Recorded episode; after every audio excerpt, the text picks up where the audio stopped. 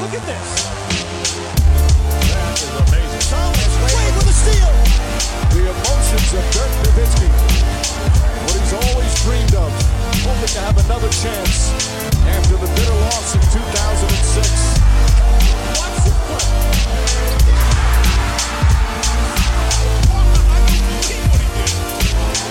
That is amazing. Hallo und willkommen zu Gutnext, dem deutschen Basketball-Podcast im Internet. Mein Name ist André Vogt und ich grüße euch zur neuen Folge unseres kleinen, aber feinen Basketball-Hörspiels. Heute mit dem Fragen-Podcast am Samstag. Und ihr hört's, ich bin in den Außenstudios in München und das ist auch ein gutes Stichwort. Reise, Außenstudio. Denn es gibt einen Sponsor heute, also nächste Mitglied der nicht allzu großen Familie von Firmen, die Gutnext supporten uns, ist die Firma Manscaped.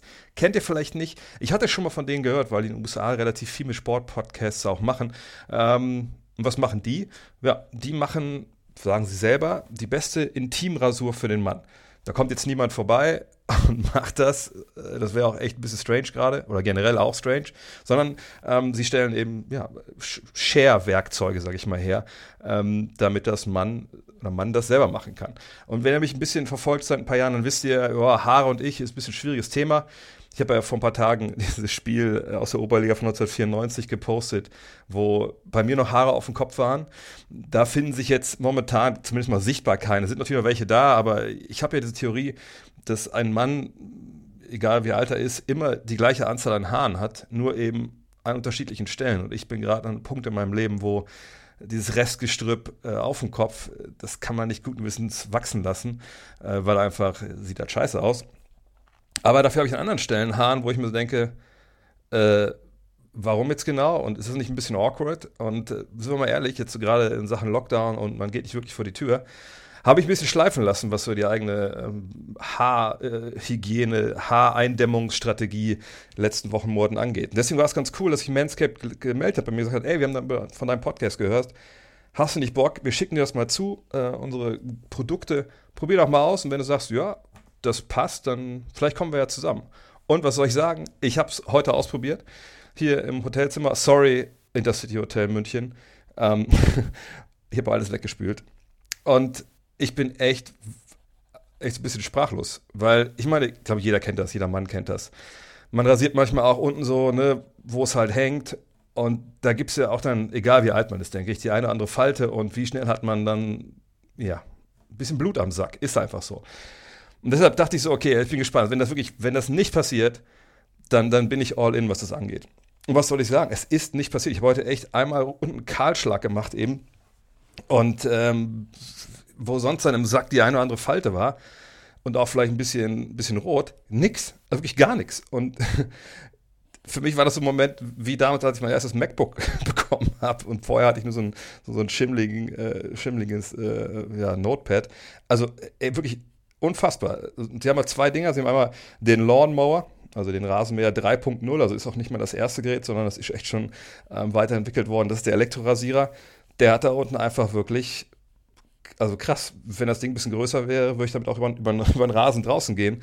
Richtig Kahlschlag gemacht, nichts passiert. Ähm, ich musste nicht einmal irgendwo irgendwas draufschmieren. Richtig geil. Ich habe es im Gesicht für den Bart benutzt auf dem Kopf dann auch noch, weil ich dachte, ja gut, dann ist es ja jetzt wirklich die, die All-Inclusive-Lösung und ist es wirklich. Ähm, dazu gibt es auch den Weed Wacker. Das ist dann das gleiche für Ohren, für Nase. Da habe ich auch einmal grundgereinigt.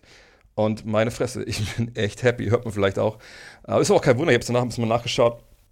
In dem äh, Lawnmower ist halt ein Motor drin, der 7000 Umdrehungen die, Minuten, die Minute macht und echt leise ist. Quiet Stroke nennen die das. Ist eine USB-Ladestation mit dabei.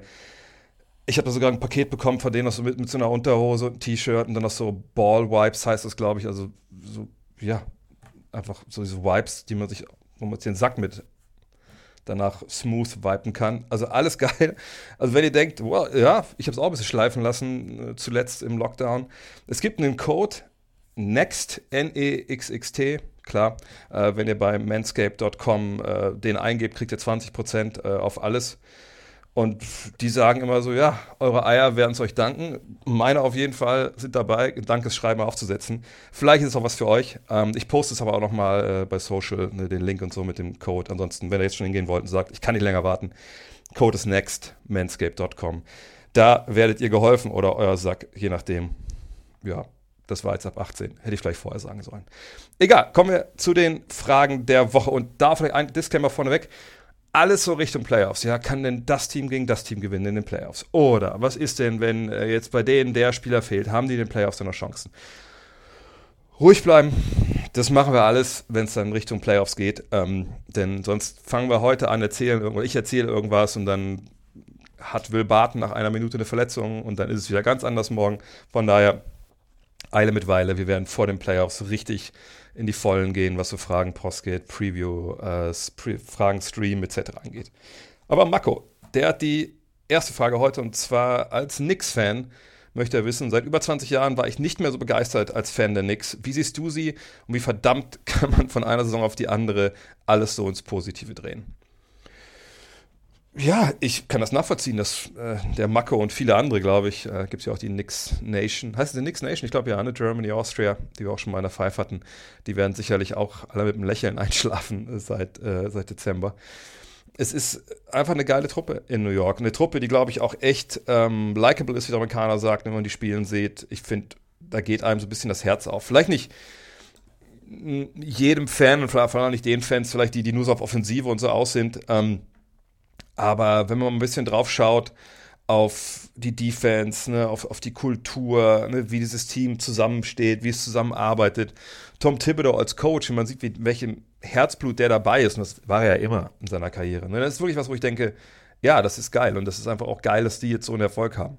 Und der Vater des Erfolgs ist natürlich Tom Thibodeau als Trainer. Und man kann das auch ein bisschen noch erweitern, ist eigentlich diese ganze Führungsriege. Leon Rose, der, ja, oben drüber steht der, sagen wir, der Manager dann ähm, natürlich Thibodeau, der mit Rose seit Ewigkeiten zusammenarbeitet. Rose war ja vorher Agent.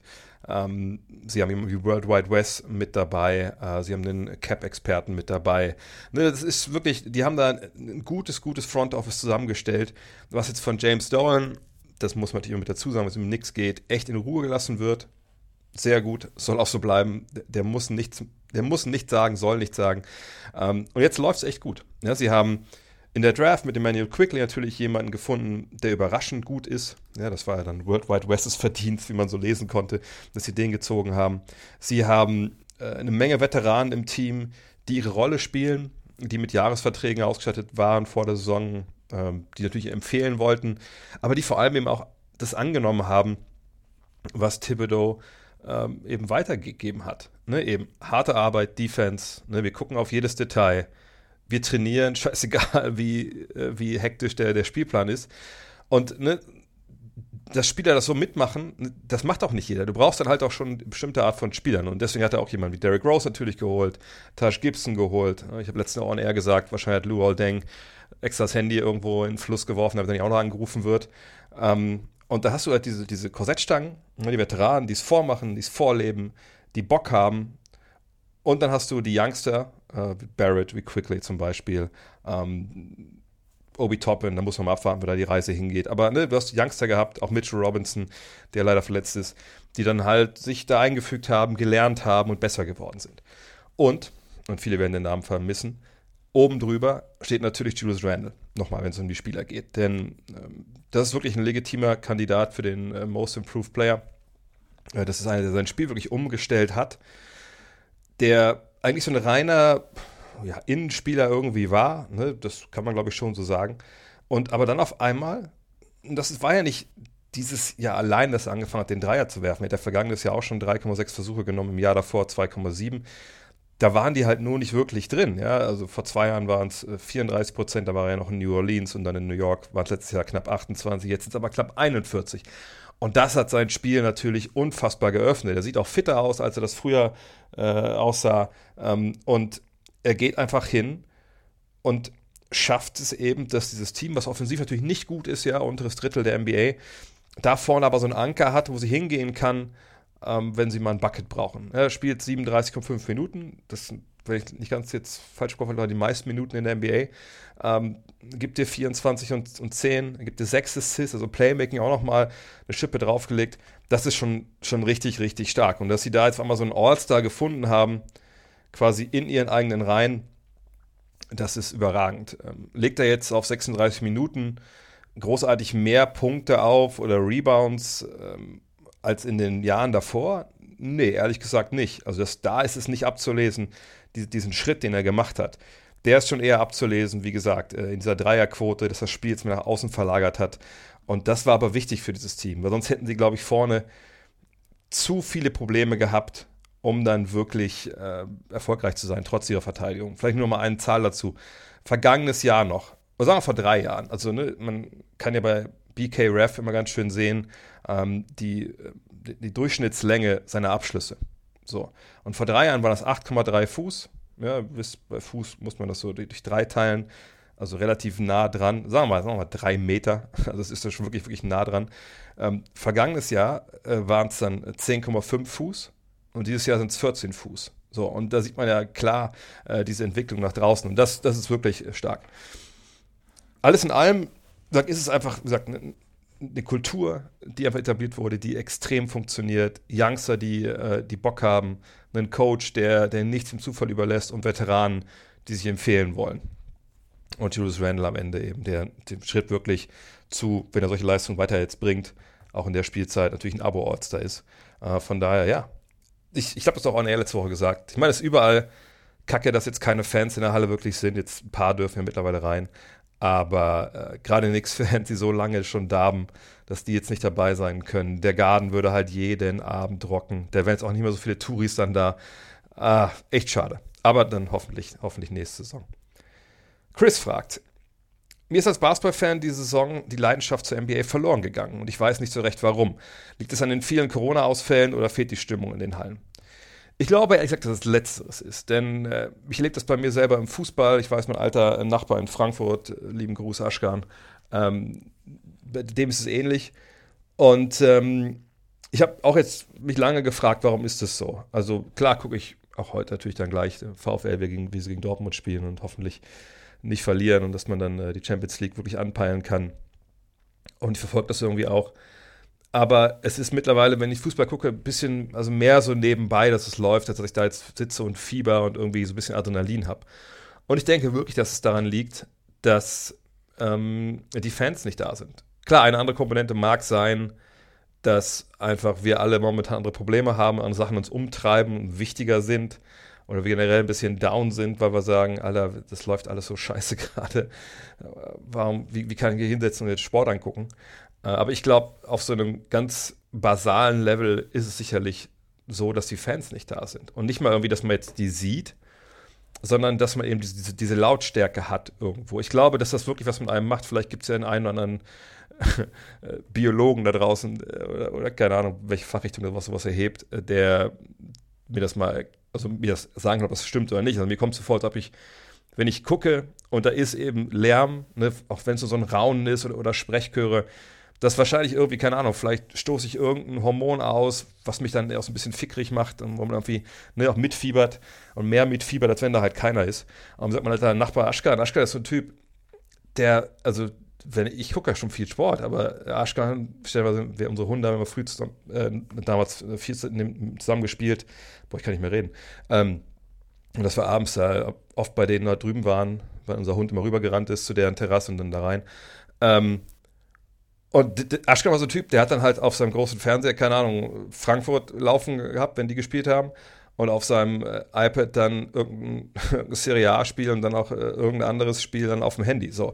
Und da läuft jetzt gar nichts mehr. Also er sagt auch so, ja, ja Eintracht, okay, aber irgendwie fest mich gerade nicht so wirklich an. Und äh, ich glaube, es hat auch, wie gesagt, viel damit zu tun, äh, dass man das, das nicht so erlebt, dass es einen nicht so aufwühlt, äh, als wenn diese, diese Atmo eine andere ist. Und ich glaube, selbst so Fake Atmo kann das natürlich nicht, ähm, kann das nicht ersetzen. Aber ich glaube auch, dass es dann äh, wieder zurückkommt, äh, wenn dann, auch wenn man vielleicht wieder mal ins Stadion gehen kann oder einfach mal in, in die Halle gehen kann. Ich glaube, dann kommt es relativ schnell zurück. Drizzle fragt, Porzingis und Luka Doncic kommen nicht miteinander klar. Siehst du da eine ähnliche Situation wie bei John Wall und Bradley Beal in Washington? Mark Cuban hat sich da dazu geäußert, ähm, hat gesagt, äh, ja, natürlich gibt es ab und zu mal Zwischenfälle äh, zwischen den beiden, äh, da wird sich gerieben aber das verglichen ähm, mit ähm, Jason Terry, äh, mit Jet Terry und ähm, Dirk Nowitzki wenn ihr euch erinnert, ne, Terry ist ja quasi der, der dann Steve Nash ersetzt. Und da gab es wohl Vorbehalte von Nowitzki, so wie, so wie Cuban das beschreibt zu Beginn. Und das Spiel von Terry sagt ihm auch nicht so zu. Da hat man auch eine Playoff-Serie verloren, damals gegen die Suns, weil Terry da am Ende einen Fehler macht und, und dann, war, dann war die Messe sowieso vollkommen gelesen. Ähm, aber die haben sich natürlich auch am Ende zusammengerauft und, und sind dann richtig Freunde geworden und, und haben jetzt haben dann auch mal Sachen zusammen gemacht und so. Ob das sich jetzt bei den beiden auch so entwickelt, keine Ahnung.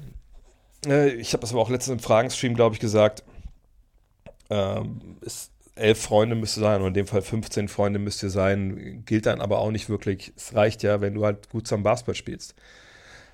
Allerdings, klar, wenn du tief, tiefe Ab, äh, atmosphärische Störungen hast zwischen deinen beiden Stars, dann ist das sicherlich der Sache nicht, nicht zuträglich insgesamt. Aber hey, sie haben Boban.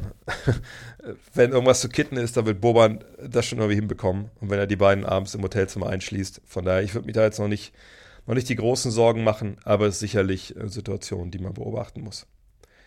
Janis schreibt, ähm, Hot Take, Damian Lillard als MVP. Nein. Ähm, und vielleicht kann ich es direkt mit der nächsten Frage verbinden von Nico on a Mission, der fragt, wäre es fair, wenn Steph Curry den MVP bekommen würde, beziehungsweise braucht der MVP eine Veränderung? Um, ähm, und bei Lillard und, und, Steph ist es für mich genau das Gleiche. Wenn wir auf die Tabelle gucken, und ich weiß, ne, jetzt kommt immer das Gleiche, und es ist auch berechtigt, ne, die Frage, hey, ist es nicht ein individueller Award? Also warum muss der Teamerfolg damit reinspielen? Tut er traditionell. Ich sage, es gibt keine Definition, ich habe schon so oft gesagt, ich sage trotzdem nochmal, es gibt keine Definition offiziell von NBA, wo drin steht, das ist der MVP. Nein, da steht nur Most Valuable Player, also der wertvollste Spieler. Und das ist alles. Und den ganzen Rest musst du dir zusammenreimen.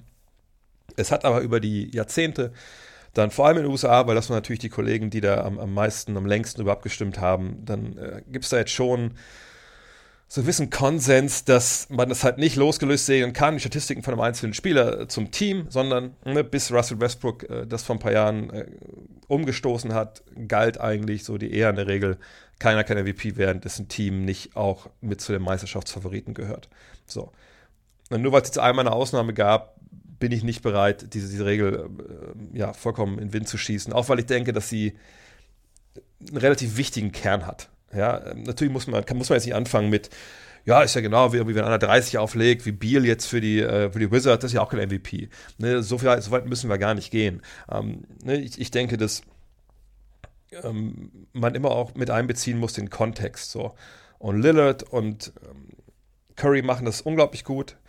Ähm, sind super wichtig für ihre Truppen und halten die natürlich da auch im Spiel, aber sie halten sie momentan, naja, im Kampf ums Play-in-Tournament oder um Platz 6, je nachdem, wie weit es für die Blazers dann noch geht.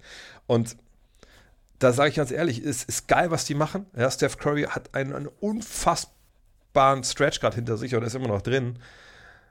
Aber das reicht ja nicht, um MVP zu werden. So, weil einfach ne, es dann Spieler gibt, die mit ihren Mannschaften weit vor denen stehen. Ähm, und was die Statistiken angeht, was sie machen, ist alles cool, gar keine Frage. Aber auch da muss man ein bisschen Kontext sehen. Also wer soll denn momentan die Sachen machen in Golden State, außer Steph Curry? Da kann er natürlich nichts für. Aber das muss auch immer ähm, mit einberechnet werden. Und ich denke, genau für solche Fälle wie Dame Lillard, wie Steph Curry, bräuchte die NBA einen weiteren Award. Und dieser Award, den kann man sich beim, äh, beim Football abgucken. Es ist halt der Best Offensive Player oder Offensive Player of the Year, wie man das nennen möchte.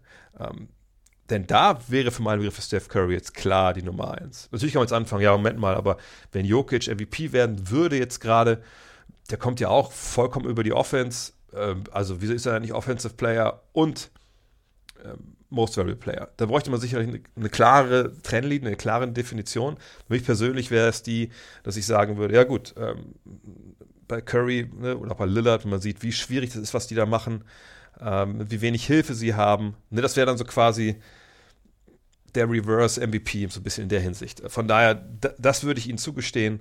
Aber ähm, zwei Spieler, die auch defensiv so angreifbar sind, Jokic ist defensiv auch angreifbar, keine Frage. Äh, aber bei Guards ist noch was anderes, finde ich, äh, wenn sie so angreifbar sind wie Curry und ähm, wie Lillard. Obwohl das sich bei Lillard auch, äh, bei Curry auch gerade so ein bisschen relativiert wieder dann habe ich echt Probleme damit, die, die zum MVP zu machen. Aber, wie gesagt, spielen eine grandiose Saison. Das soll, für meinen Brief verschmäht das überhaupt gar nicht äh, die Leistung von den beiden. Moisty Meyer fragt, ich gucke noch nicht so lange Basketball, aber warum gibt es keinen Coach wie Jürgen Klopp oder Pep Guardiola im Fußball, die richtig polarisieren? Und glaubst du, solche Trainertypen könnte es irgendwann in der NBA geben? Ähm, ich weiß gar nicht, ob jetzt Klopp und Guardiola so polarisieren. Also Mourinho würde mir als erster einfallen für jemanden, der wirklich polarisiert, äh, weil er mit den Medien halt auch spielt äh, und sie auch nutzt für, für diverse Attacken oder irgendwelche Kampagnen. Ähm, so einen wie Mourinho haben wir sicherlich nicht. Äh, Wenn es jetzt um Klopp und Guardiola geht, Leute, die halt klare Meinung sagen und auch mal der, der, ja, der Journalie, wenn da mal Fragen haben, so mega dumm sind, auch mal kurz mal den Spiegel vorhalten. Na, haben wir ja. Greg Popovich ist ja jemand, der das seit Jahren ja macht. Mittlerweile irgendwie wird es nicht mehr so groß aufgehängt, aber ähm, wahrscheinlich auch, weil die, die Spurs nicht so viel im nationalen Fernsehen zu sehen sind in den USA. Aber da haben wir natürlich ihn.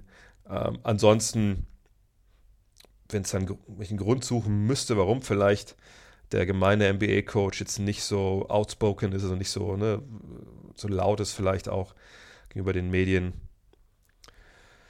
Ja, vielleicht ist einfach auch da so ein bisschen mehr, ähm, ein bisschen mehr Medien, ich will es gar nicht Medientraining nennen, was die bekommen. Ich, ich glaube einfach, dass auch vielleicht der Journalismus ein bisschen anderer ist. Also, ne, ist jetzt schon so, wenn, wenn man so die Pressekonferenzen stellenweise sieht, äh, Fußball und dann versus den im Basketball, dann glaube ich schon, dass es im Fußball auch manchmal so ein bisschen,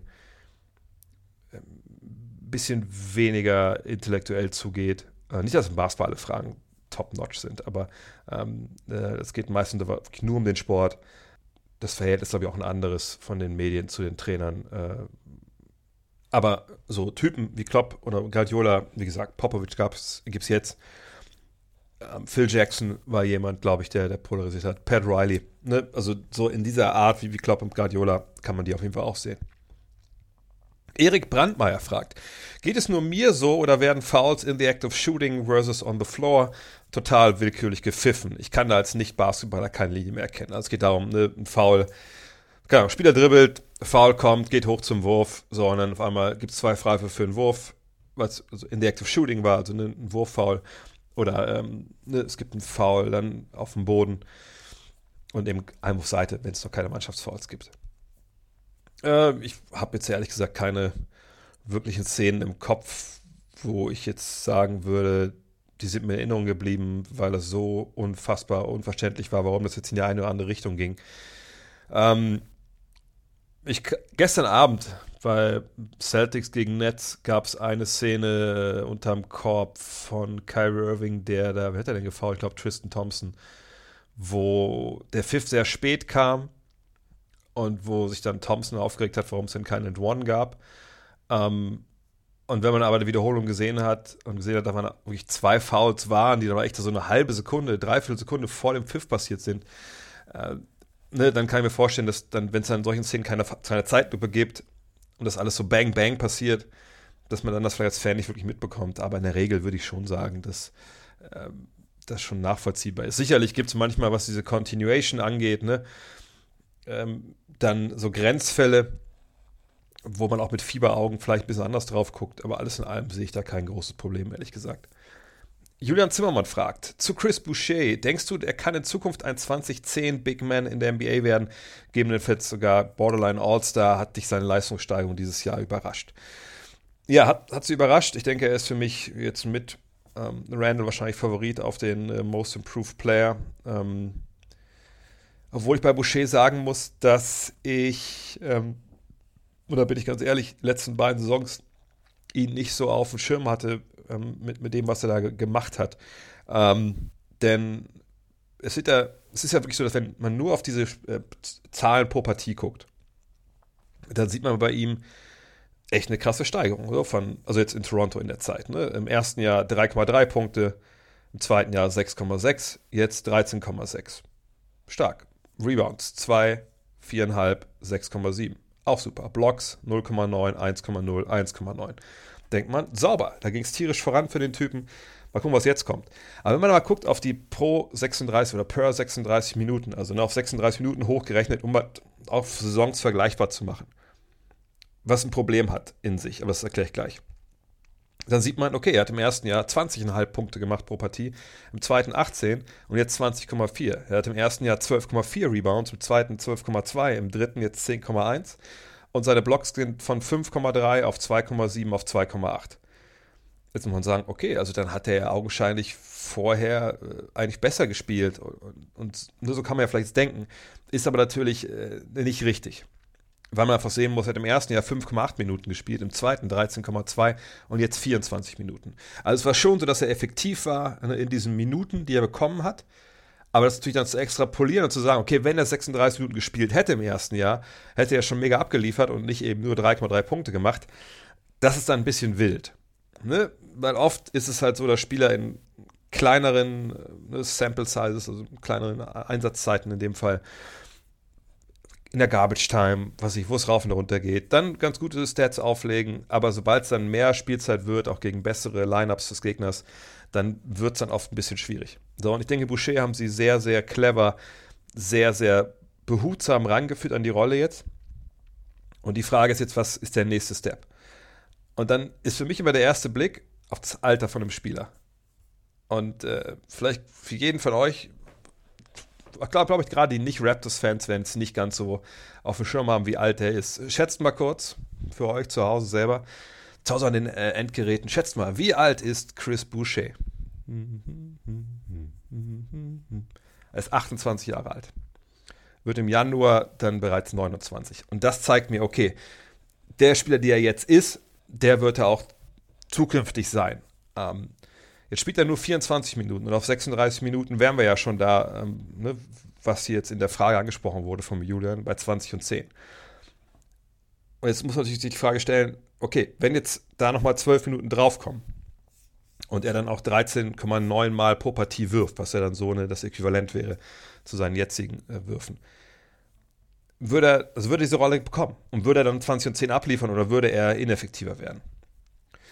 Letzteres ist schwierig zu beurteilen. Ich denke, dass er das nach diesem starken Jahr äh, sicherlich auch auf mit, in, mit einer größeren Minutenzahl bringen könnte. Allerdings muss man sagen, er hat auf 36 Minuten auch 4,2 Fouls äh, begangen. Das war jetzt schon viel besser als in den beiden Jahren zuvor. Da waren es 5 und 6,8. Wie gesagt, kleine Sample Size. Ähm, aber da frage ich mich, ne, ob die Rolle einfach für ihn da ist. Denn wenn wir mal gucken, die Raptors haben ja eben Pascal Siakam, sie haben Norman Powell, äh, Norman Powell nicht mehr, sorry, sie haben Pascal Siakam, sie haben Fred Van Fleet. So, die beiden sind unter Vertrag. Sie haben OG Anunobi, ja, wie hoch und wie groß von dem dann äh, die Rolle sein wird, muss man abwarten demnächst offensiv. Aber sie haben ja auch momentan noch Kyle Lowry. Und das ist für mich so ein bisschen der Punkt. Was ist mit Kyle Lowry? Ne? Geht er, bleibt er, wer kommt vielleicht ähm, dazu? Boucher scheint nicht die, die Lösung auf der 5 zu sein, die sie sich vorstellen. Sonst hätte er sicherlich dieses Jahr auch schon mehr gespielt. Ähm, ich glaube, da ist einfach körperlich für ihn mal vielleicht ein bisschen, bisschen zu wenig los. Ähm, von der 20 und 10 sehe ich nicht. Ich könnte mir durchaus vorstellen, wenn Lowry geht, wenn jetzt nicht nachgeladen wird äh, im Free Agent Markt, dann ähm, könnte es ein bisschen nach vorne gehen noch. Hängt alles davon ab, welche Minuten, welche Würfe da sind für ihn. Ne? In der in der für ihn vielleicht persönlich perfekten Welt, äh, was weiß ich, wird nicht großartig Free Agent-mäßig nachgeladen. Man tradet noch jemand wie Siakam und sagt, okay, jetzt äh, wenn Vliet und Boucher, die machen das ein bisschen, wir, wir bauen neu auf. Und dann kriegt er natürlich wahrscheinlich seine 20 und 10 zusammen. Von daher ist der Kontext immer, immer eine ganz wichtige Geschichte. CJ fragt, ist Miles Bridges momentan der beste Ingame-Dunker? Nicht, weil es fancy ist, was er macht, also 360er oder Windmills, sondern seine Fähigkeit einfach gefühlt, alles mit Autorität zu stopfen ja, würde ich momentan unterschreiben. Ich bin eh nicht da ähm, für im Spiel irgendwie großartig im Fastbreak 360er oder so. Das, das macht nichts mit mir. Ähm, ne, In-Game ist für mich in die Fresse. So, ne? Alles andere. Also klar, du kannst Jared Green sagen, dem Fastbreak den, den äh, Kopf am Ring stoßen haben wir im Weinkeller vor ein paar Folgen mal ähm, bearbeitet. Klar, ne, das ist Wahnsinn, da, da gehst du aus dem Sessel, aber das ist natürlich auch die absolute Ausnahme. Ähm, ansonsten, Ingame-Dunks müssen in die Fresse sein, sonst sind die halt einfach nur Dunks. Und das macht er momentan, finde ich, so gut wie kein anderer. Und wahrscheinlich auch so oft momentan. Tim Frost, was spricht überhaupt gegen einen Hardcap in der NBA? Dem Tim habe ich auch auf Twitter schon ein paar Sachen geschrieben. äh, dazu, aber ich wollte es trotzdem noch mal abschließend äh, hier noch ein bisschen ausführen. Ähm, die kurze Antwort ist, also Hardcap damit ist gemeint, dass es ein Salary Cap gibt, was klar, äh, klar Ansage macht, so viel Geld könnt ihr ausgeben. Wie im Gemeinen, wie beim Basketball.de Managerspiel. Ne? Das ist 60 Millionen, drüber darfst du nicht ausgeben. Drunter gerne, aber nicht mehr. So. Warum haben wir das nicht? Und die kurze Antwort ist, weil die Spieler Geld verdienen wollen. Jetzt werden sich eine oder andere fragen, was hat der Spieler damit zu tun? Ich erkläre es euch. Hardcap würde bedeuten, sagen wir, wir legen Hardcap an von 100 Millionen Dollar pro Mannschaft. Ne? Also, dass wir 30 mal 100 Millionen Dollar kann ausgegeben werden. Und das wäre dann die Anzahl an Geld, die rausgehen kann. So. Das heißt, dass, es, dass, die, dass die, also die Anzahl der Kohle endlich ist für die Spieler. Und das ist ein Problem. Ne? Vor allem, weil du dann wirklich so viele Änderungen durchbringen müsstest, die momentan halt wichtig sind und für, wofür Spieler wirklich hart gestritten haben, äh, die die Spieler nie im Leben äh, abgeben würden, auch mit Recht nicht. Denn wenn wir mal gucken, ne, Maximalverträge sind ja gekoppelt an Salary Cap. Ne? So wie das halt steigt, steigen auch Maximalverträge. Jetzt kann man sagen, ja gut, aber ist doch egal. Also das Cap kann ja steigen, dann steigen Maximalverträge auch, das kann man behalten. Naja, aber wenn du halt dann einen Spieler hast äh, in einem Hardcap, in einer Hardcap-Situation, der verdient 30 Prozent deines, was ungefähr, ne? ich, mit Cap-Zahlen, da könnt ihr mich nicht drauf festnageln. ich glaube, es sind 30 Prozent, 35 Prozent ähm, des Caps, die dann halt dein, dein Supermax-Spieler verdienen darf. Dann ist es halt unglaublich schwer, ein Team aufzubauen, auch über mehrere Jahre mit längerfristigen Verträgen, weil du schnell an den Punkt kommst, wo du nicht mehr handlungsfähig bist als Mannschaft. Wo du über 100 Millionen ausgibst oder, oder genau, wenn es 100 Millionen sind, hast du einfach mal 90 Millionen in festen Verträgen für die nächsten vier Jahre. So. Und wie soll das dann funktionieren? Ne, du bist nicht mehr handlungsfähig. Du hast dann keine Ausnahmen zum Salary Cap. Wenn Leute Free Agent werden und es gibt keine Bird-Rechte, dann musst du die gehen lassen. Ja, es sei denn, die heuern für das gleiche Geld wieder an. Aber Spieler wollen natürlich auch mehr Geld verdienen, wenn sie Leistung gebracht haben und sich besser empfohlen haben.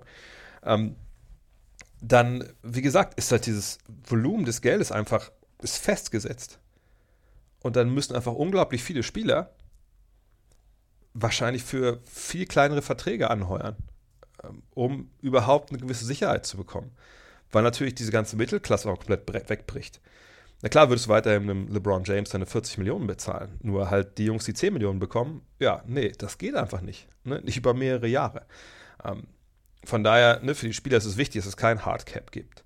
Ähm, dass man eben viel verdienen darf. Dass man garantierte Verträge hat. Es gäbe keine garantierten Verträge mit dem Hardcap. Man sieht das in der NFL. In der NFL ist es die absolute, unfassbare Ausnahme, dass ein Spieler einen vollkommen garantierten Vertrag hat. Und da reden wir selbst über die absoluten Stars. So, eben weil das Cap da eben anders strukturiert ist, weil die Spielergewerkschaft in der NFL eben längst nicht so stark ist wie bei der NBA.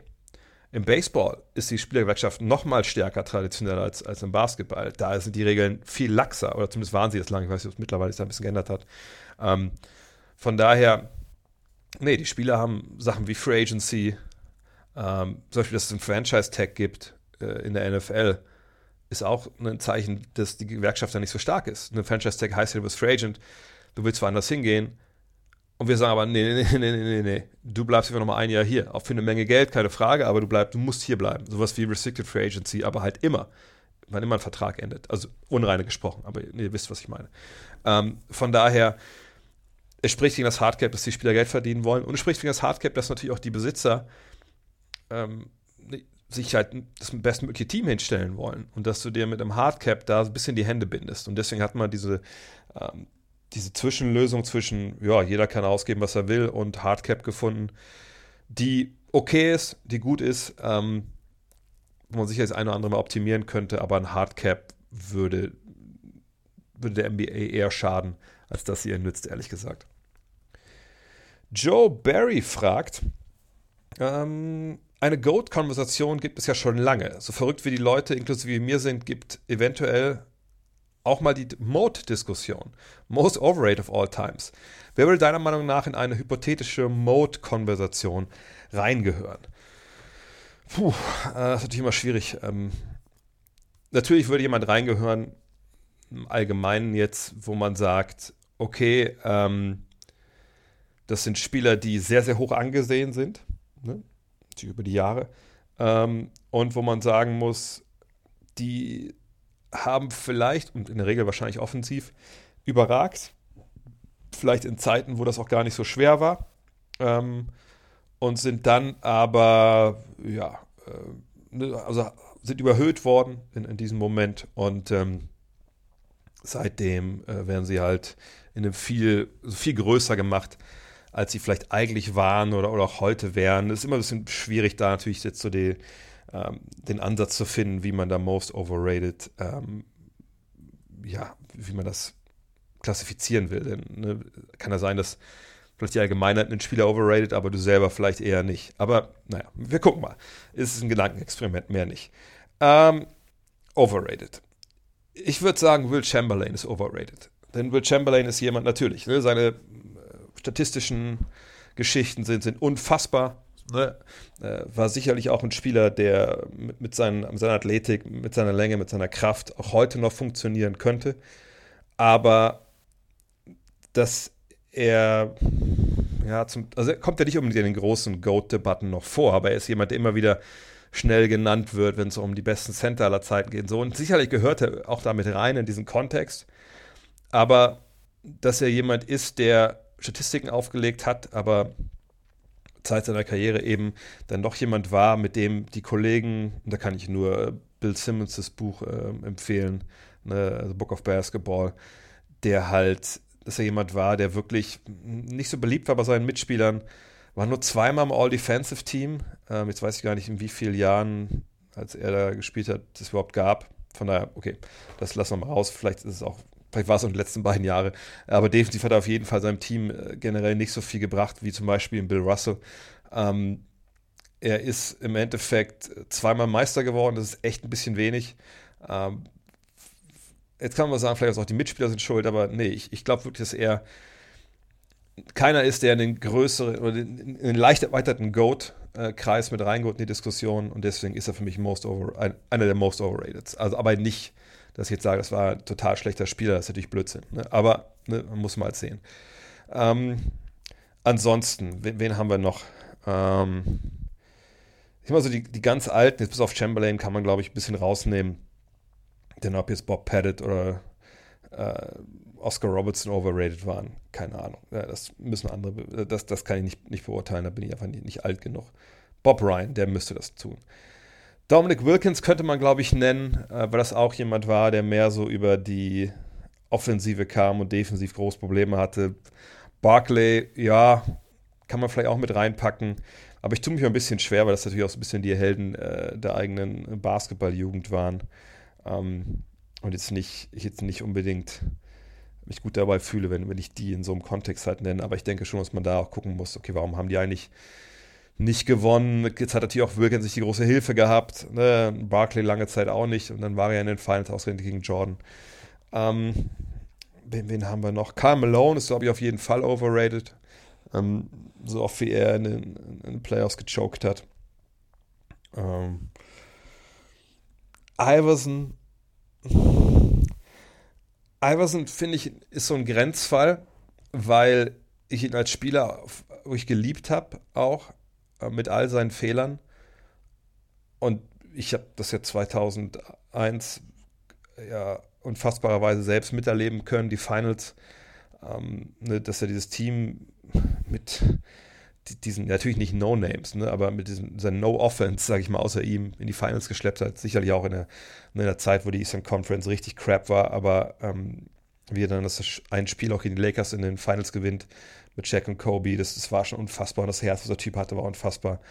Aber ich, ich glaube, äh, im, im, Nachhinein muss man auch da sagen, dass er eine Ikone war, auf, auf und abseits des Feldes, aber vielleicht da ein bisschen, vielleicht ist most overrated da auch falsch. Vielleicht ist er ein bisschen overrated, äh, aber da müsste man ein bisschen genauer hingucken. Rodman, finde ich, ist einer, der, der gehört wirklich an den most overrated Kontext weil äh, bei allem, was er defensiv gegeben hat, ähm, ist er sicherlich jemand, der die auch klare Schwächen hatten, hatte und ähm, auch dann in der Zeit ne, dann zwischen Detroit und, äh, und ähm, Chicago auch gar nicht funktioniert hat. danach dann auch nicht mehr. Und wenn man Last Dance gesehen hat, dann sieht man natürlich auch, dass er auch in der Zeit in äh, Chicago auch nicht immer funktioniert hat. Äh, von daher, ja, den würde ich auch nehmen. Ich sage nicht immer, ich sage, dass es, dass es jetzt Blinde waren, sondern ich sage, dass, dass dieses allgemeine Abfeiern vielleicht ein bisschen zu viel war bei denen. Ja, das reicht aber jetzt auch mit in den Dreck treten von Legenden. Sirius fragt, oh, wie gut würde Allen Iverson in der modernen NBA funktionieren? Ja, passt ja. Kann er als ineffizienter High-Volume-Scorer auch in der heutigen Zeit ein Star sein oder würde seine Rolle mehr in Richtung Pick-and-Roll-Ballhändler von der Bank, aka Lou Williams, Tim Hardaway Jr. und Jordan Clarkson gehen? Ich glaube nicht, dass Allen Iverson die, genannte Rolle da ähm, spielen würde und, und, und auch, er könnte bestimmt, aber ich glaube nicht, dass er es würde weil ich glaube, sein ganzes Selbstverständnis einfach ein komplett anderes war, Zeit seiner Karriere. Ähm, ich glaube, er würde auch heute scoren können. Ähm, sicherlich, wenn man sich mal seine Zahlen anschaut, was so die Effizienz angeht, dann, ja, dann, dann war das nie wirklich gut. Also ne, im Dreierbereich ist sein Career High 34,5 Prozent bei 3,4 Versuchen. Ähm, ja, das ist jetzt nicht wirklich geil. Ähm, das ist nicht mal Durchschnitt. Aus dem Zweierbereich hat er niemals über eine ganze Saison, wenn ich es richtig sehe, ja, 50 Prozent getroffen. Selbst von der Freiwurflinie hat er oft halt nicht, nicht die 80 geknackt. Ähm, von daher, ja, das, also ich kann das schon nachvollziehen, dass man zweifelt, dass er heute spielen würde können. Auf der anderen Seite, ich denke, er hätte heute sicherlich einen besseren Dreier, ähm, einfach weil da dann doch vielleicht mehr Practice äh, absolviert worden wäre in der, in der Richtung. Äh, einfach weil das Spiel sich ja jetzt auch auf allen Ebenen in diesem Level bewegt. Und wenn man jetzt davon ausgeht, dass er nicht einfach nur, dass wir nicht mit der Zeitmaschine jetzt nach, nach 96 reisen, ihn einfach packen und dann wieder rauskommen, 2021, jetzt sagen wir, jetzt spielen wir Basketball hier, sondern dass er vielleicht auch Sozialisierung erlebt, jetzt in der Basketballwelt dann denke ich, da würde der Dreier ein bisschen besser fallen. Und mit seinem Speed und seinem Antritt und seinem Drive, ich glaube, er würde trotzdem noch auf extrem hohem Level funktionieren. Wäre er so ein exorbitant guter Scorer? Ähm, ich ich glaube ehrlich gesagt schon. Ja, weil ich meine, damals muss man sehen, war die NBA natürlich auch noch in dem Sinne länger, dass ja einfach mehr große rumgetont sind. Es gab nicht so viel Platz. Ähm, und ich denke, ähnlich wie Jordan, er, hätte mit, mit seinem Speed es dann relativ leicht gehabt, stellenweise am Korb zu finishen und noch mehr am Korb zu finishen. Also er würde schon funktionieren. Ich glaube nicht, dass er von der Bank ähm, nur eben so diese Lou Williams-Rolle spielen würde. Wäre er ein absoluter Superstar? Ja, ich, ich kann mir das gut vorstellen. Ich vorstellen, dass er auch mehr Assists äh, spielen würde, weil einfach mehr Schützen da sind jetzt. Nee, ich glaube, glaub, Iverson würde heutzutage auch funktionieren. Kommen wir zur NBA 2K21 Frage der Woche und äh, No Star Damus, du kannst dich gerne melden bei mir at raidcardnext.de. Du weißt ja, wo du die Frage gestellt hast. Ähm, und dann kriegst du ein Geschenk, ein Geheimgeschenk. Äh, er fragt, wie sehe deine Starting Five mit den jeweils besten Defensivspielern of all time beziehungsweise den besten Offensivspielern of all time aus? Und welches Team würde eine Finalserie gewinnen zwischen den beiden Teams? Schwierig. Äh, schwierig, weil man erstmal gucken muss, natürlich, okay, ähm, wie, wie ordne ich die beiden Teams jetzt ein? Geht es wirklich um die besten Verteidiger auf der jeweiligen Position und die besten Angreifer? Ähm, wirklich nur das? Ne? Äh, oder geht es jetzt um, um Verteidiger, die nur eben für die Defense da waren? Also beispielsweise jemand wie Rodman, äh, ist der jetzt besser als jemand wie Tim Duncan zum Beispiel? So, ähm, ich habe mich entschieden, dass ich jetzt nicht einfach nur gucke, ne, wer war jetzt nur Score oder nur äh, Verteidiger, sondern gesagt habe, okay, ne, ich gucke einfach auf jeder Position, wo denke ich, ist, ne, wer ist der beste Offensivspieler auf der 1? Ne, wer ist der beste Defensivspieler auf der 5? Und wenn dieser Spieler dann interessanterweise auch äh, offensiv oder defensiv auch einfach geil war, dann ist es halt so. Und wenn Spieler auf beiden Seiten gleich stehen, dann ist es halt auch so. Ist aber natürlich bei beiden, muss man sagen, bei, äh, bei all diesen Fragen, ich glaube, wenn er mich morgen fragt, hätte ich sicherlich vielleicht eine andere 5 auf der einen oder anderen Seite. Egal, fangen wir an. Offensiv. Äh, mein, ich habe es einfach klassisch die Position genommen, weil ich alt bin. Point Guard. Ist für mich Magic. Magic Johnson. Ähm, sicherlich kann man sagen, er trifft den Dreier ja nicht so wirklich gut und ist dann nicht jemand vielleicht auch wie Steph Curry äh, jetzt eher offensiv zu nehmen. Ich habe mich trotzdem für Magic entschieden, weil ich sage, nee, also äh, die Art und Weise, wie er sein Team äh, ne, aufgezogen hat, äh, die Vielseitigkeit, die er hatte, auch außerhalb des Wurfes, die Länge, die er hat. Sicherlich ist er defensiv da angreifbar, aber dafür haben wir andere Spieler im Kader, die auch ein bisschen was für ihn, für ihn wieder wettmachen können. Äh, von daher ist, ist Magic äh, mein Point Guard bei den Offensivspielern. Shooting Guard, ja, könnt ihr euch denken, ist Michael Jeffrey Jordan natürlich. Ähm, ich glaube, man muss hier gar nicht groß überreden. Small Forward, da hätte man natürlich jetzt großartig in alle Seiten diskutieren können. Ich habe mich trotzdem für LeBron entschieden, ähm, weil ähm, ich, ich denke, dass er ja, einfach im Endeffekt meiste Zeit seiner Karriere Small Forward gespielt hat. Äh, und die ganzen Dimensionen, die er hat, ähm, ja, ist einer der auf der Shortlist des GOAT, der GOAT-Diskussion von Nagot herein. Und mir ist auch bewusst, dass jetzt mit Magic, mit MJ und LeBron so von der Reihe relativ wenig geht. Äh, geht ja auch nicht um das Team, das beste Team, was sie zusammengestellt haben mit fünf, sondern ne, auf jeder Position den besten. Power Forward äh, habe ich, hab ich lange überlegt, wie ich das jetzt äh, am besten mache. Ähm, und äh, es, es war echt ein bisschen schwierig, ähm, wenn ich ehrlich bin. Aber da es zum Offense ging und äh, dass man auch wirklich alles so wie drauf hat, habe ich mich für Larry Bird entschieden. Ähm, weil, klar, er hat immer geswitcht zwischen Small Forward und Power Forward. Ne? Jetzt kann man auch sagen, ja gut, aber er hat da die meiste Zeit seiner Karriere auf Small Forward gespielt. Aber damals war, glaube ich, das Anforderungsprofil an Small Forward eigentlich auch fast das, was wir heute Power Forward nennen. Von daher, ähm, ja, Larry Bird. Und da haben wir natürlich dann von der Dreierlinie eine gewisse Potenz. Und auf Center habe ich lange überlegt. Lange, lange, lange. Ähm, habe mich dann schlussendlich für Hakim Olajuwon entschieden, weil ähm, und ich glaube, man muss da schon in den ähm,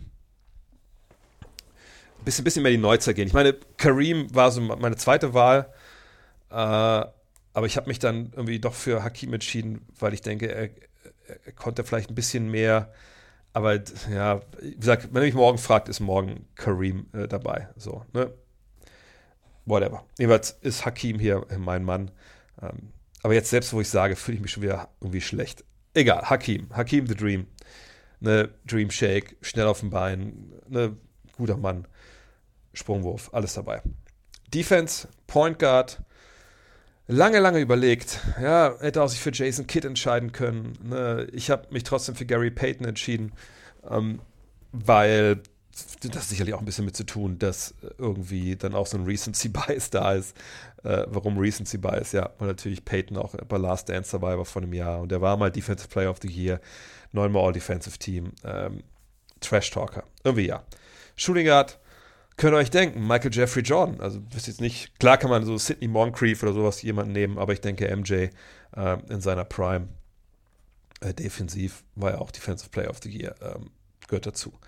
Small Forward, er war auch nicht ganz so leicht. Äh, ich denke, es wird sicherlich einige geben, die so Kawhi da jetzt nennen. An der Stelle kann ich vollkommen nachvollziehen.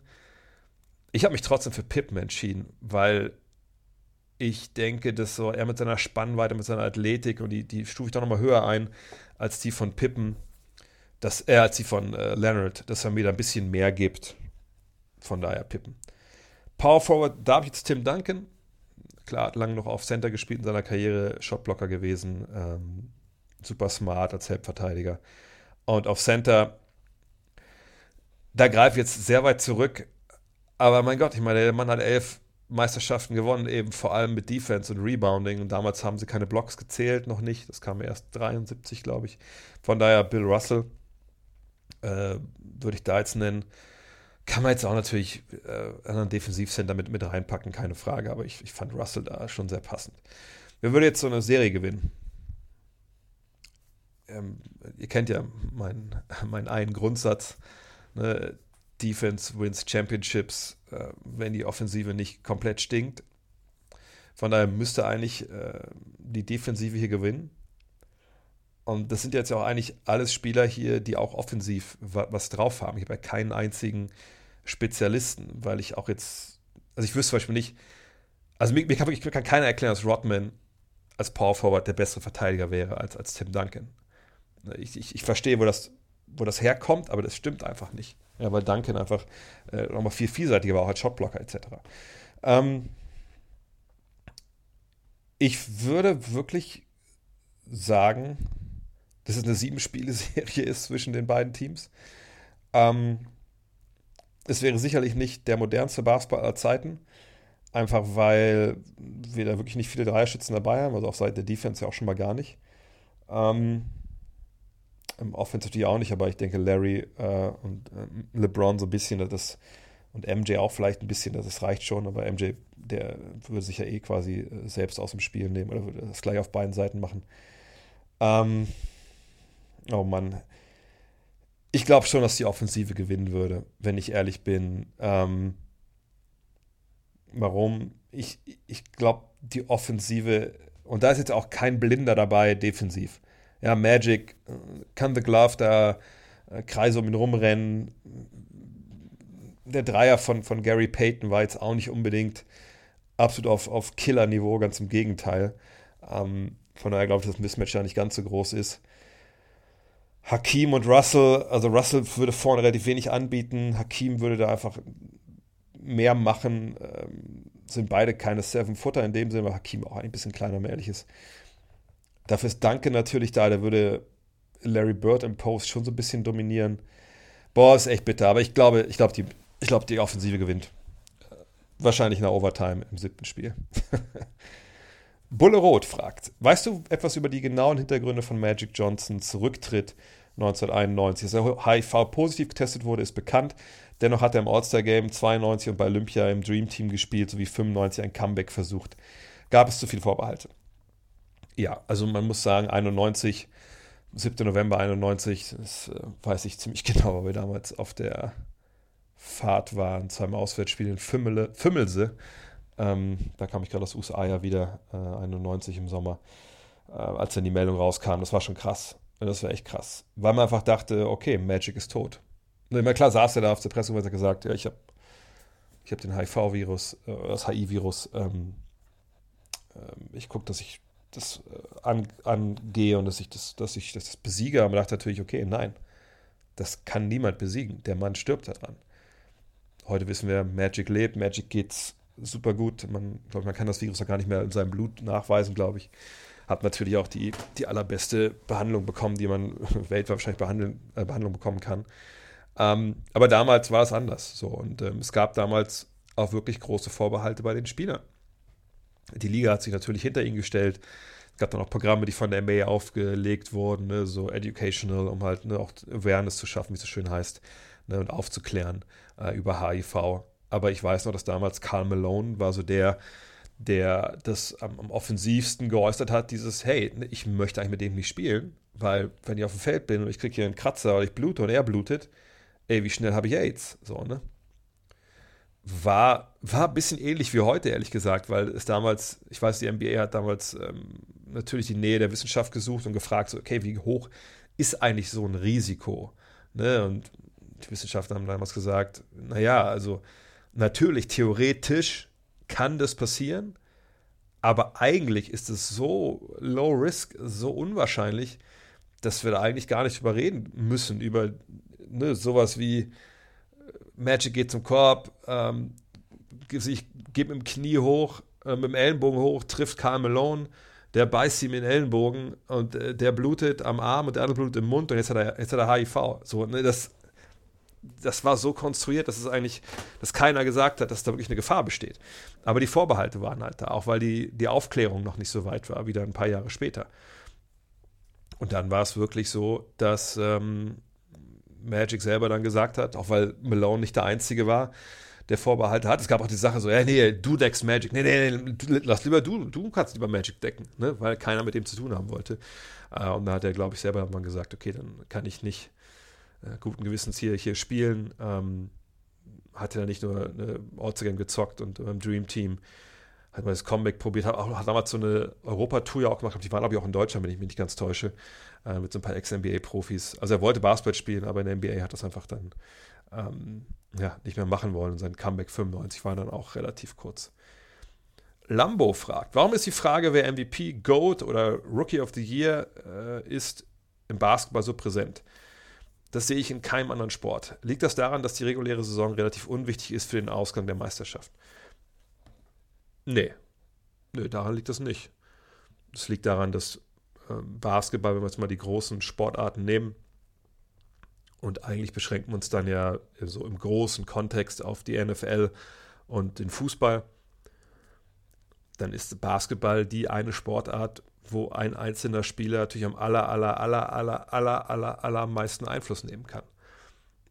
Allein wenn wir schauen auf diese Diskussion, muss jemand Champion geworden sein, um überhaupt ein gewisses Level zu erreichen, so historisch gesehen, dann gibt es das eigentlich nur noch in einem anderen Fall, das sind Quarterbacks in der NFL. Ne, also beim Fußball, man würde jetzt nicht sagen, ja, Pelé, der ist nie Meister geworden, deswegen kann er nicht GOAT sein. Ich habe keine Ahnung, wie oft Pelé Meister geworden ist. Keine Ahnung. So, ne? Und das allein zeigt, glaube ich, auch so ein bisschen, dass die Wertigkeit da eine ganz andere ist. Sicherlich auch, weil es nicht die eine Fußballliga gibt, die die beste ist, äh, wo du Meister werden musst, um diesen Status dir zu, zu erkämpfen. So, das ist ja nur einfach nicht so.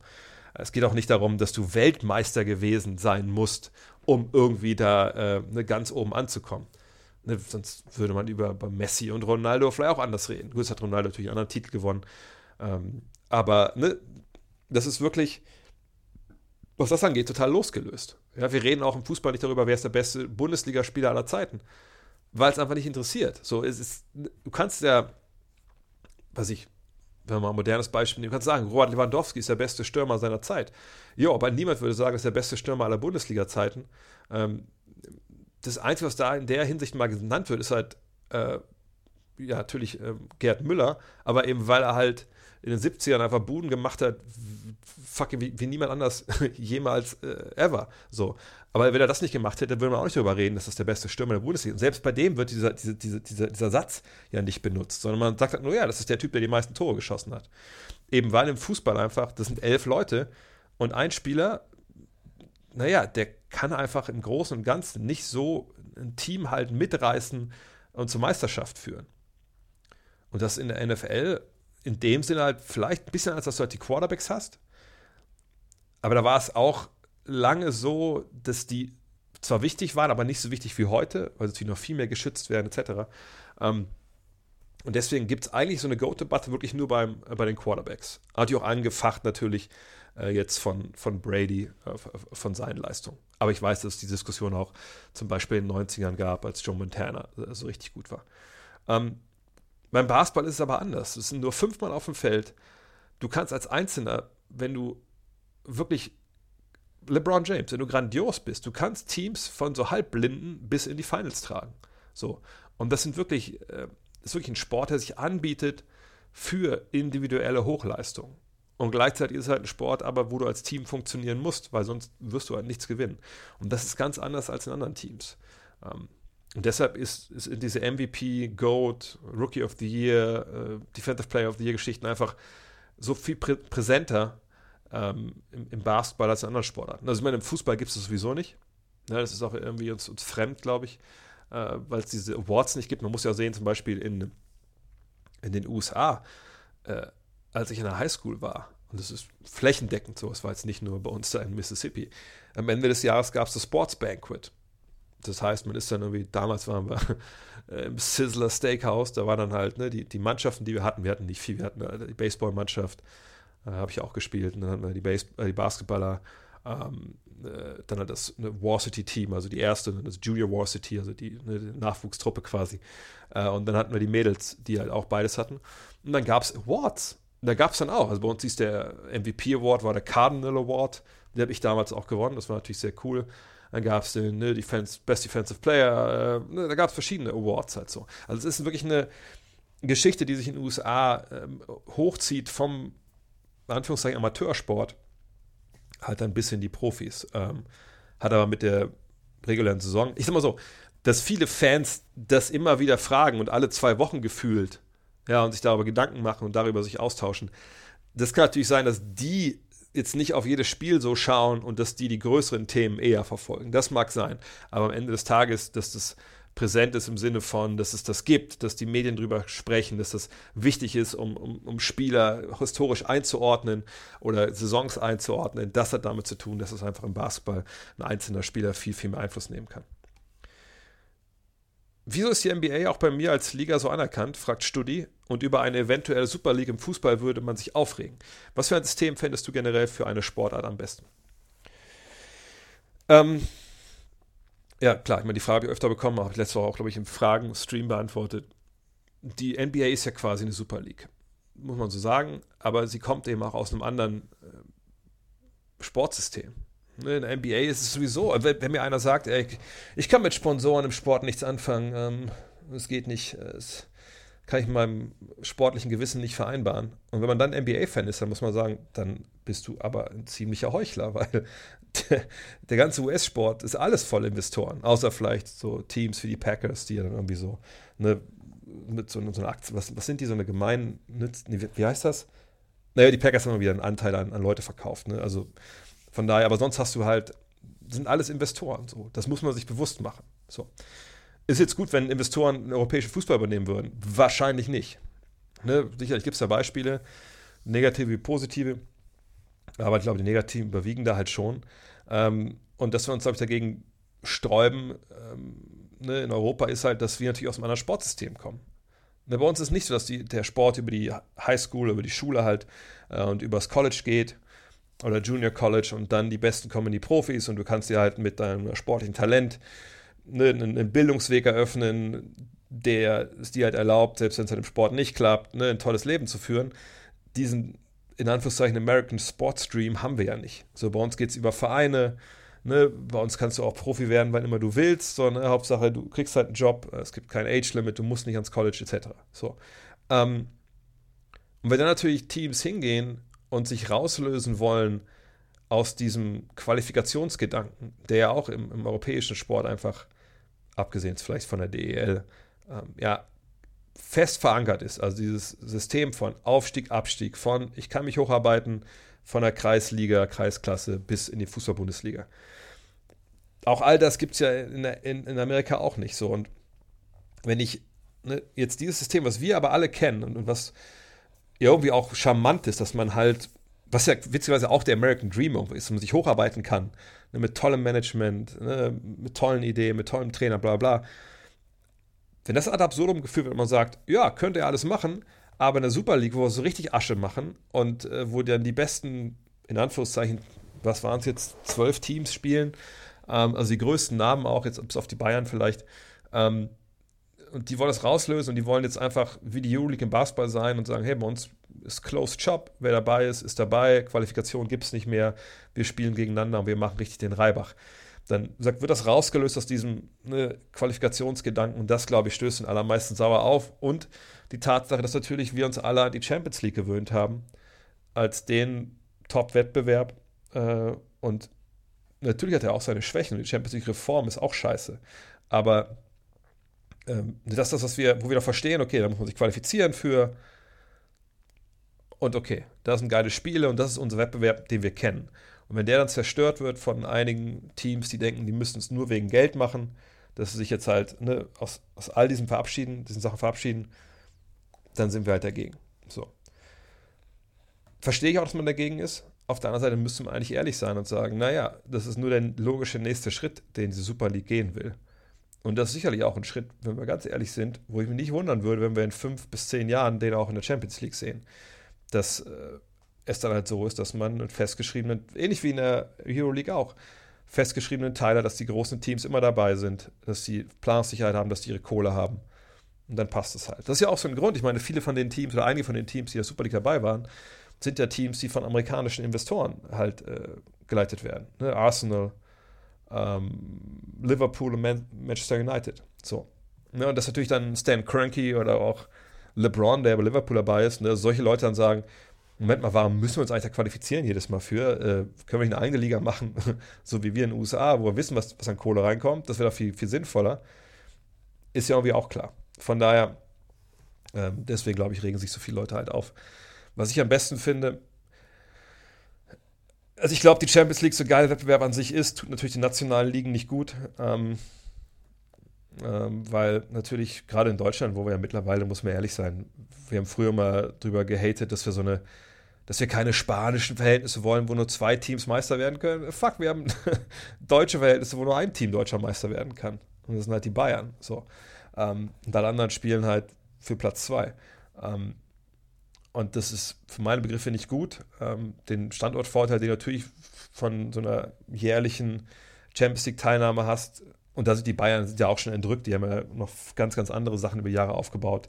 Äh, aber ne, allein, wenn du immer dabei bist, dass du dem Rest enteilen kannst, finde ich eigentlich unsympathisch, finde ich nicht gut. Ähm, aber ich habe jetzt auch keine Lösung mehr, weil das Geld wird verdient.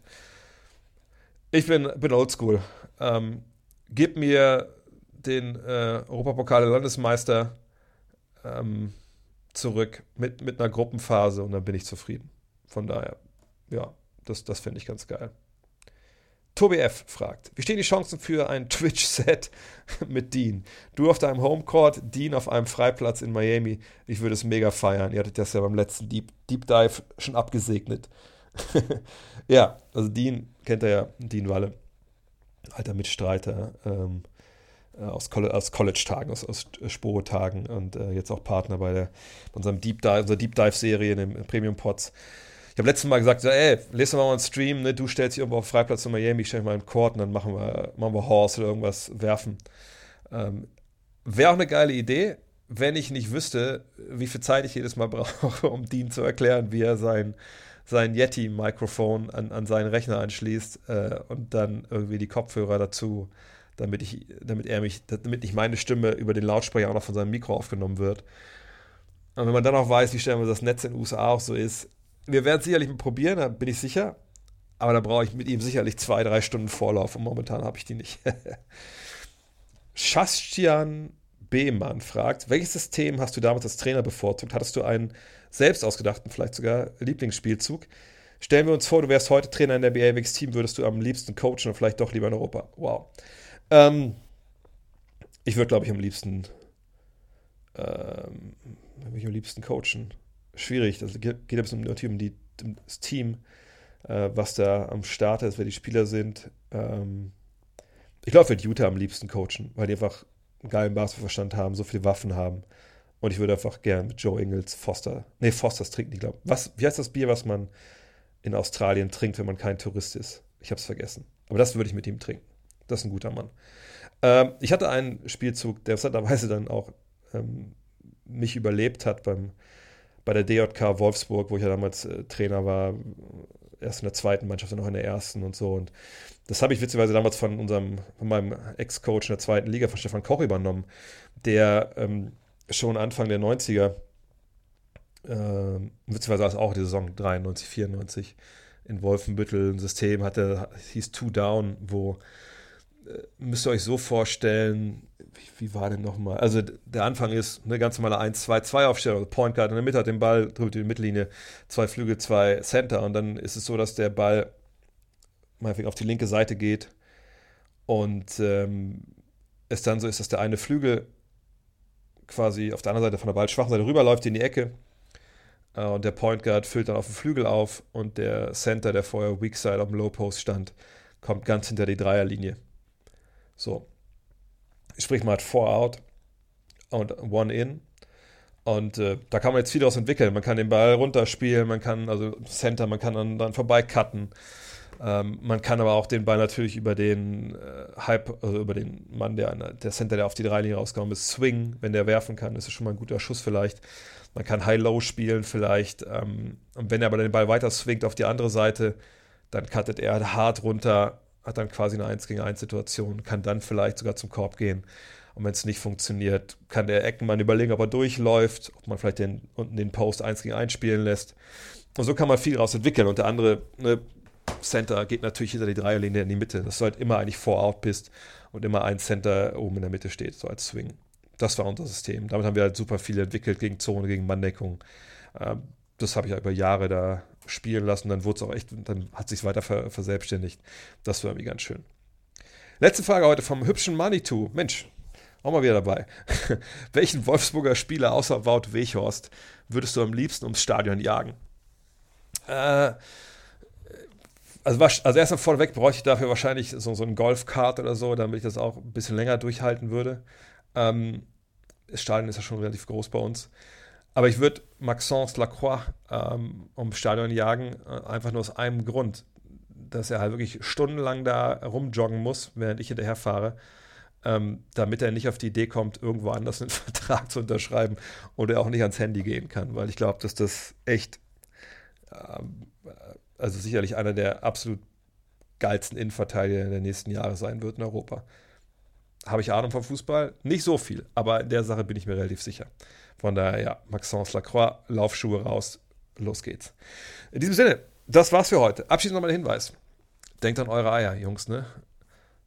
Manscaped.com, Discount-Code NEXT 20%.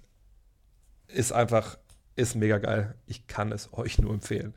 In diesem Sinne, wow, das ist aber kein cooler Sinn. Egal, trotzdem, in diesem Sinne, viel Spaß an diesem Wochenende noch. Ähm, ich bin ab und zu am Kommentieren am Wochenende. Vielleicht findet ihr mich ja. Ähm, und ansonsten sprechen wir uns nächste Woche wieder. Nächste Woche dann auch mit, ich kündige es schon mal an, es wird passieren, Disaster Draft Pod Nummer 2. Die Älteren werden sich erinnern. Bis dahin, euer André. Hello. Look at this. That is amazing. Thomas Wade with a steal. The emotions of Dirk Nowitzki. dreamed of, hoping to have another chance after the bitter loss in 2006.